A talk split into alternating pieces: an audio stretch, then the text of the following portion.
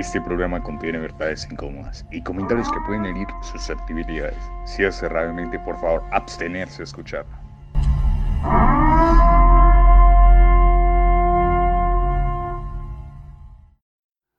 Muy buenos días. Mi nombre es Karen Ruiz y esto es Entre Comillas.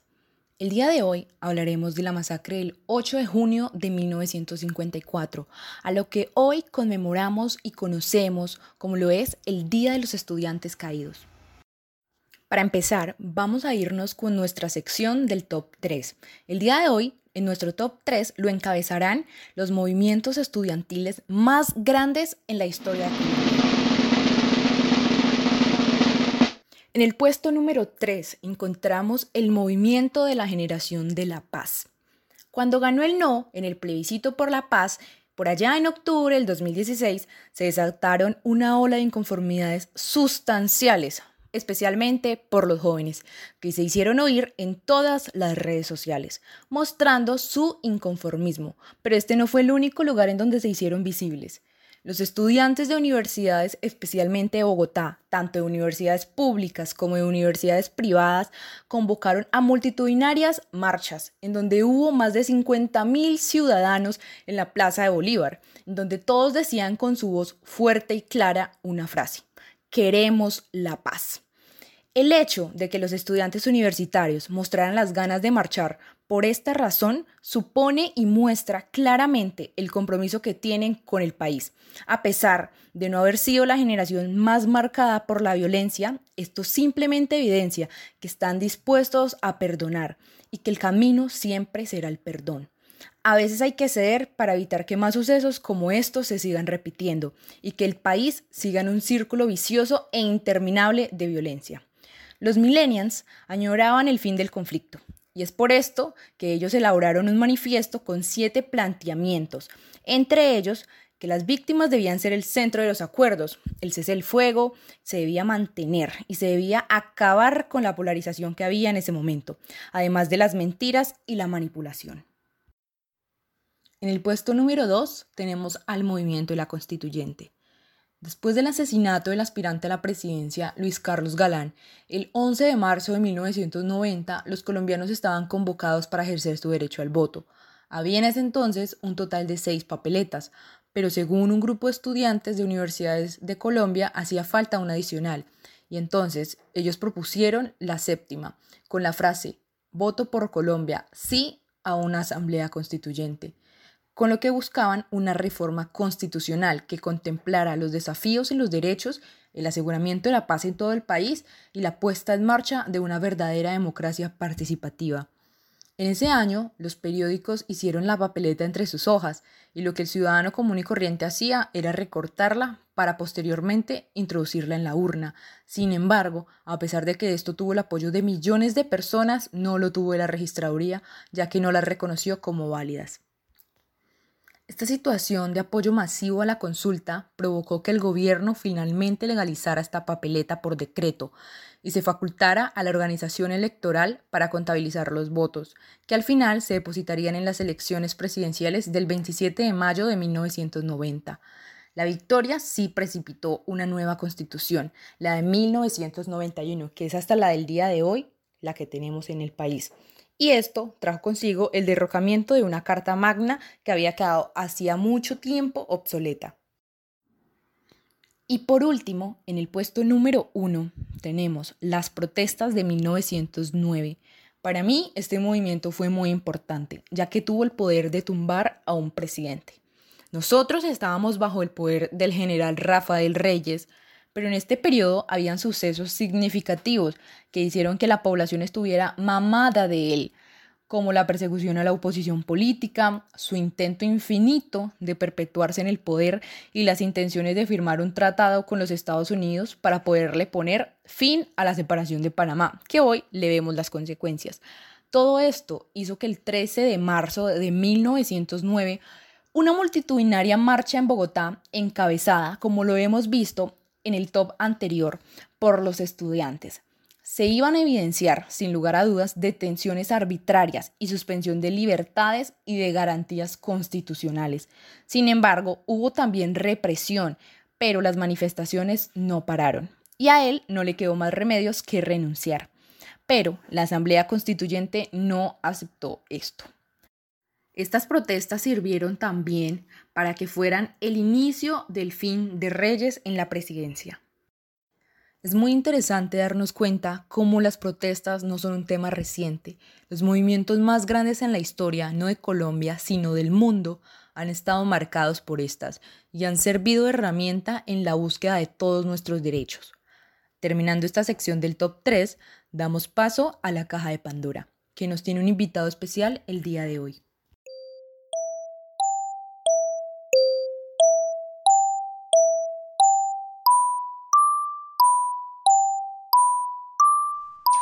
Muy buenas tardes. Hola Felipe, ¿cómo estás? Bienvenido entre comillas. Gracias Karen por invitarme en este espacio. Es grato para mí poder compartir con ustedes ideas y problemáticas que nos deberían interesar a todos los jóvenes a nivel nacional, temas sociales, políticos, económicos y educativos. Claro que sí, Felipe. Bueno, Felipe, tengo entendido que eres estudiante de la Universidad de Pamplona, de, de Derecho, ¿verdad? Sí. Quisiera saber desde hace cuánto nace tu interés por participar como un activista político. Mm, desde muy temprana empecé a interesarme en estas problemáticas sociales, políticas, económicas y educativas que se presentaban en el país, más o menos como desde grado 11, cuando estaba en el colegio. Este interés surge a raíz de que uno como joven notaba todas las injusticias que se presentaban a diario en el territorio nacional de cómo sonaban esos casos de corrupción que no eran solo uno, sino que eran muchísimos, y los altos niveles de impunidad y lo ineficaz que ha sido la justicia colombiana para aplicar sanciones a quienes se han lucrado y han beneficiado del erario público, del patrimonio público a costa de las desgracias de otros. Si uno como joven, al ver todo ese tipo de problemáticas, no se pone la 10 o se, le da, o, o se interesa por participar y organizarse para propiciar las transformaciones que se necesita, pues en últimas termina siendo parte de lo mismo y terminamos ahogándonos en nuestras desgracias sin tener la oportunidad de avanzar como sociedad. Bueno, Pipe, ¿y tú crees que por medio de las movilizaciones se puede hacer oír la voz del pueblo o que simplemente el gobierno toma las decisiones sin vincular lo que el pueblo quiere? Pues en primer medida, las movilizaciones sirven para que el gobierno nacional se dé cuenta que el pueblo está inconforme con las, con las políticas que se han venido implementando. De una forma muy clara y sencilla, movilizarse significa decirle al gobierno nacional, oiga, aquí está su pueblo en las calles, inconforme con las políticas que usted ha implementado y salimos acá a exigirle que nos cumpla con las mínimas garantías y por la reivindicación de nuestros derechos. Y en segunda medida porque quienes nos han gobernado, como el actual y los anteriores gobiernos, no han trabajado por beneficiar el interés general, sino que siempre se han preocupado por satisfacer intereses eh, económicos particulares, por beneficiar a unos cuantos. En el caso concreto de las universidades, sus estudiantes se movilizan porque no hay una debida financiación a la universidad pública o a la educación en general, porque las universidades están cayendo a pedazos, porque no hay la financiación para poder realizar ciencia e investigación, debido a que año tras año el recorte presupuestal que le han hecho a la ciencia y a la educación ha sido descomunal. Y una problemática que surge aquí, que es en última la que termina agudizando todo, es el tema de que millones de jóvenes se quedan con el sueño de poder ingresar a la educación superior sin lograrlo. Es decir, muchos estudiantes no logran ingresar a la educación superior porque no porque no quieran, sino porque no pueden, porque no cuentan con los medios económicos. ¿Sí? Y esto lo que termina ocasionando es que se disparen los índices de desigualdad en nuestro país y quienes logran acceder lo hacen eh, luchando contra todo, contra viento y marea y endeudados hasta más no poder, que esto es eh, lo que le sucede a quienes están en las universidades privadas con unas matrículas altísimas y que en última les toca salir a trabajar para pagar unos créditos altísimos. Cuando uno se pregunta, bueno, ¿y esta problemática que marca toda la educación de nuestro país, a quién se debe? Resulta que quienes nos han dirigido durante tantos años no le han dado el enfoque a la educación como debería ser un derecho fundamental al servicio del pueblo, en el cual todos los hijos e hijas de Colombia puedan acceder, sino que le han dado el enfoque a la educación como una mercancía, con la cual han negociado durante mucho tiempo a costa de las desgracias de los jóvenes que tienen el sueño de estudiar. Por otra parte, las movilizaciones, y esto es respondiendo a que el gobierno toma decisiones sin vincular al pueblo, es porque no tienen voluntad política para trabajar en pro del pueblo. ¿Y qué podemos hacer nosotros? Movilizarnos, hacer una presión, despertar un sentido de indignación y de conciencia en los demás colombianos y que esa indignación y ese malestar sea materializado en las urnas, porque allá es donde se propician las transformaciones, en las urnas, eligiendo a personas que verdaderamente representen los intereses del pueblo, que acompañen sus justas luchas y que tengan voluntad política para poder solucionar todos estos problemas que tenemos, porque son muchísimos, no solo educativos. Claro que sí, Felipe. ¿Por qué crees que la sociedad colombiana tiene tan estigmatizado a los estudiantes de universidad pública que incluso llegan a tildarlos de guerrilleros? Bueno, a raíz de todo lo que está sucediendo ahorita con el tema del COVID-19, vemos cuán importante es luchar por una, por una educación pública, gratuita y de calidad, de que movilizarnos por una educación o por mayor inversión a la educación pública no significa que nosotros estemos promoviendo el comunismo o que seamos vagos o que estemos militando con algún grupo guerrillero. Esto, esto es totalmente falso. Movilizarnos significa algo esencial en nuestro país y es buscar un avance como sociedad, porque es que la educación significa eso, avanzar, la ciencia significa eso, prosperar como, como sociedad. Leí alguna vez un texto que decía lo siguiente, y es que la educación es el derecho fundamental que le otorga a las personas la posibilidad de acceder a los otros derechos. Me explico. Le otorga, la, le otorga una vida digna, les otorga la posibilidad de salir de esa pobreza mental y económica a las personas, le otorga a las personas también la libertad de ser lo que quieran ser en esta sociedad, médicos, abogados, ingenieros, eh, arquitectos, en fin, negociador internacional, como es tu caso. y también soy consciente de que en las movilizaciones se infiltran personas malintencionadas, que lo que buscan es realizar estragos, tirar papas bombas, hacer vandalismo. Pero también es importante decir lo siguiente, y es que es un grupo reducido de personas que no representan lo que es el movimiento estudiantil y su esencia, sino que al contrario, lo que buscan es deslegitimar la lucha que se ha dado. Claro que sí. ¿Y qué piensas acerca de las universidades privadas? Unas se han unido a estas marchas, pero hay otras que demuestran que no están de acuerdo y lo que hacen es reprimir este tipo de manifestaciones. Bueno, para este tipo de personas pertenecientes a las universidades privadas que no comparten la lucha estudiantil es, es respetable, claro, pero hay que decir que ese, el ser tan apáticos a los temas que nos afectan a todos también es parte del problema que tenemos, ¿sí? tener solidaridad con quienes no han tenido la oportunidad de ingresar a una, a una universidad también es luchar por tener un país mejor. Y la invitación a ellos es participen de esto. Así ustedes estén en universidades privadas, muchos de los que están ahí están es, con unos, unas deudas grandísimas y altas. Entonces hay que romper esa, esa apatía y, y más bien eh, intentar porque los demás colombianos podamos tener la oportunidad de acceder a la educación superior. Bueno, Felipe, ¿y cómo responder entonces ante un gobierno que no proporciona las garantías básicas como lo son la educación de calidad y la seguridad a sus mismos estudiantes? Pues dice que en la constitución nuestra dice que la soberanía está en el pueblo y el pueblo es soberano y el pueblo es el que manda. Entonces aquí lo que hay que hacer es unir a un pueblo en una sola voz de indignación y manifestarnos. Es de la única forma que estos gobiernos pueden escucharnos. Bueno, también podemos ver en casos como Chile, donde las protestas duran incluso más de dos semanas por el inconformismo que se tienen en los gobiernos actuales, incluso en más países latinoamericanos. Pero ¿crees que realmente estos movimientos de Colombia están muy lejos de lograr esto o no?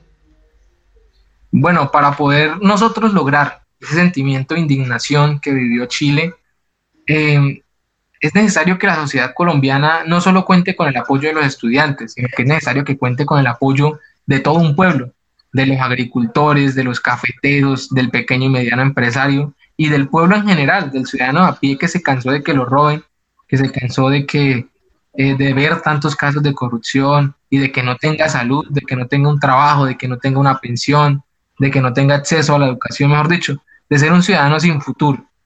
Lo que debemos hacer es nosotros unirnos en un solo objetivo y es luchar por transformar nuestro país. Pipe, y también tenemos en cuenta que en las marchas se presentan los llamados tropeles. ¿Cuál es tu opinión frente a esto? Bueno, en todas las marchas se han presentado tropeles, pero como decía anteriormente, es un grupo reducido de personas. Y yo siempre he rechazado de plano la violencia por dos cosas. Primero, porque este tipo de conductas le hacen un favor a quienes nos gobiernan, porque ellos aprovechan estas conductas para armar un show. No sé si lo has visto, que en los medios de comunicación, en las noticias, cuando hay una movilización, lo único que hacen es enfocar estos desmanes, pero no muestran verdaderamente cuál es el sentir del movimiento estudiantil. Y lo que hacen es hacer show a nombre de las personas que ellos maltratan con sus políticas. Y segundo, porque la enorme desigualdad que tiene este país nos pone una tarea urgente y es la necesidad de unir a más del 90% de los colombianos en una sola voz. Y es estar en contra de ellos, de quienes nos malgobiernan.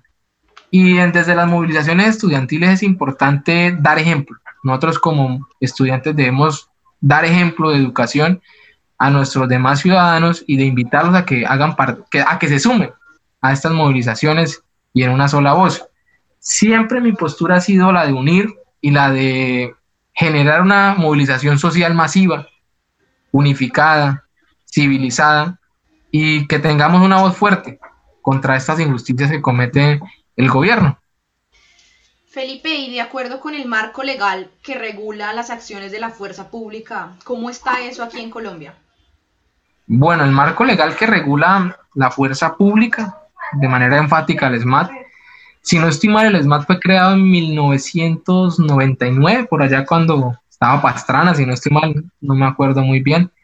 Eh, lo que pasa es que este escuadrón lo que hace es actuar de manera, o bueno, en complicidad con quienes nos gobiernan. Ellos representan lo que es el exceso de la fuerza. Ellos representan lo que es defender los intereses de unos cuantos privilegiados que les dan órdenes a ellos de ir a reprimir las protestas sociales, atentando contra un derecho sin duda que es fundamental en todo pueblo y es la de organizarse y manifestarse cuando se encuentra inconforme con, con unas políticas que, que no comparten y obviamente haciéndolo de manera civilizada y pacífica. La razón por la cual se ha solicitado en diferentes ocasiones y desde diferentes sectores para que se realice el desmonte del SMAT es porque si bien existen unos protocolos a los cuales ellos deben ceñirse, en la práctica no lo hacen, ¿sí? Y, eh, y básicamente lo que han hecho cuando se realizan las movilizaciones es que no ven a sus compatriotas que están allá protestando como unos ciudadanos que reclaman unos derechos, sino que los ven como unos enemigos. ¿sí? Vemos como jóvenes que han resultado con mutilaciones, con laceraciones en su cuerpo, hasta, hasta han pagado con su vida la, la, que, la necesidad de protestar. Un caso de estos, Pipe, fue Dylan Cruz. Para ti, ¿eso fue un error de procedimiento o fue un asesinato? Uy, para mí fue un homicidio el que cometió la gente del SMAT. Y fue un homicidio por lo siguiente, ahí se notó un uso excesivo de la fuerza, hubo una violación de los protocolos que estaban establecidos y había algo que era mucho más grave, y era lo siguiente, que se estaba incluyendo munición no convencional para tratar y reprimir lo que eran las protestas sociales. Es decir, las, las personas no se movilizan o, no protestan por deporte, sino porque están indignados y cansados de las injusticias que se cometen a diario en este país, como es el caso de Dylan. Tengo entendido que Dylan era un joven de 18 años que no había podido acceder a la educación superior y lo que le exigía a este gobierno era que le garantizara la educación superior y termina él convirtiéndose en la imagen y en el rostro de millones de jóvenes que están igual con los sueños truncados. ¿Y cómo le paga este gobierno? Ahí está, con la muerte. Claro que sí. Bueno, también fuiste testigo y participante de las marchas del 21 de noviembre del año pasado, pero ¿podrías comentar cómo fue realmente el ambiente que viviste en esos momentos por parte de la fuerza pública y por parte de la deslegitimación, si es que hubo o no? Bueno, lo primero es que estoy muy contento porque esa movilización y las movilizaciones que vinieron después del 21 se hicieron de forma pacífica. En Pamplona fuimos partícipes de una movilización totalmente pacífica, con arte, con alegría, con cultura, y dimos ejemplo. Lo mismo sucedió en Villavicencio. ¿Qué sucedió en esas movilizaciones? Que eran, luego de que finalizaban las, las marchas, habían personas inescrupulosas, malintencionadas, que lo que buscan era hacer zozobra, generar miedo, pánico en la sociedad. En realidad no sabemos de dónde provengan estas fuerzas mínimas que lo que buscan es legitimar la lucha. Hay algunos que les sirven este tipo de conductas para, como decía anteriormente, armar unos shows. Y vemos cómo en las, en las redes sociales y en los, y en los, en los medios de comunicación eh, le infundían mucho más miedo a las personas de que se iban a ingresar a sus, a sus condominios, a sus residencias. Pero como, como dije anteriormente, es un grupo reducido de personas que lo que buscan es legitimar la lucha, hacer perder el enfoque de que se protesta es porque ah, existen injusticias, ¿sí? Bueno, Pipe, muchísimas gracias por haber participado el día de hoy en nuestra sección de, entre comillas, la caja de Pandora. ¿Algo que quieras decir antes de culminar? Bueno, pues muchas gracias por haberme invitado y por haber participado en este espacio. Y la invitación es a todos los jóvenes de nuestro país a seguir luchando día a día por tener una mejor educación, por tener una mejor sociedad. Gracias. Y esto fue la caja de Pandora. Y ahora damos inicio a Sin Censura.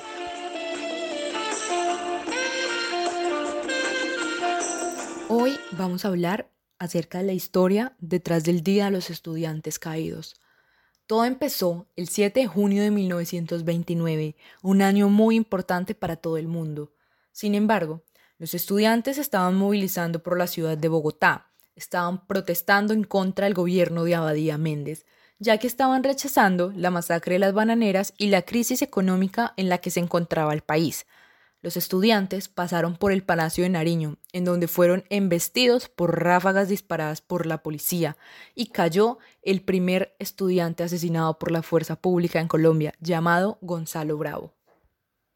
Tiempo después, el 8 de junio de 1954, en el aniversario número 25 de la muerte de Bravo, hubo un desfile al cementerio por parte de sus compañeros de la Universidad Nacional de Colombia, en donde pasa un policía con su arma y los estudiantes intentan desarmarlo. Este policía saca el revólver y le pega un tiro a un estudiante llamado Uriel Gutiérrez, quien era estudiante de filosofía y de medicina, las dos carreras al mismo tiempo. Al otro día hubo una gran manifestación. Cerca de 10.000 estudiantes de toda Bogotá hicieron una gran avalancha por la carrera séptima hacia el Palacio Presidencial, en donde mostraron su indignación por la muerte de estos dos jóvenes. Entonces, ¿qué hizo el gobierno? Sacó un pelotón de los soldados del Batallón Colombia, que fueron un grupo de soldados que participaron en la guerra de Corea.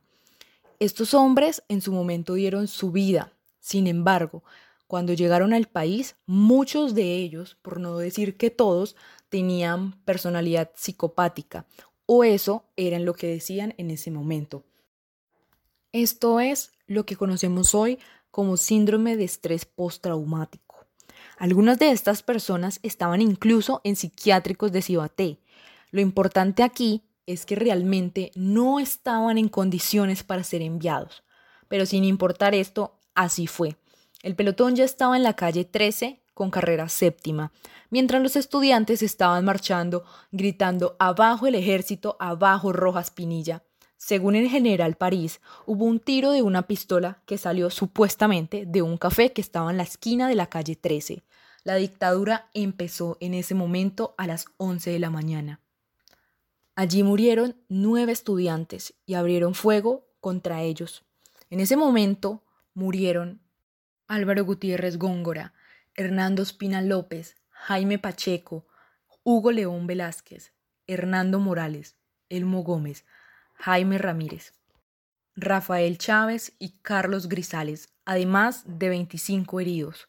Meses después, en una de las investigaciones se demostró que los autores materiales no eran los que habían sido acusados por el gobierno de Rojas Pinilla y tampoco se iniciaron investigaciones para empezar a dictaminar quiénes eran los verdaderos responsables de los asesinatos, ni tampoco hubo una sola condena.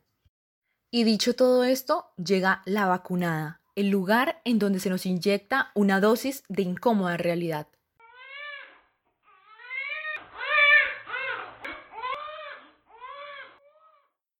La memoria de un país se construye con sus experiencias positivas y negativas. Sin embargo, nuestra tarea como ciudadanos es no olvidar nunca todo aquello que hicieron las personas que lucharon por un país más justo, por un país más equitativo y por un país que buscaba realmente la igualdad. Todos aquellos estudiantes son hoy el legado para movilizarse por justas causas y pedir aquello que el Estado debe brindar sin temor a que nosotros seamos golpeados, mutilados o en el peor de los casos el hecho de acabar con nuestra propia vida. Y no solamente con esta, sino con los sueños y con la esperanza. Esto ha sido todo por el día de hoy. Gracias por acompañarnos en un capítulo más de Entre comillas.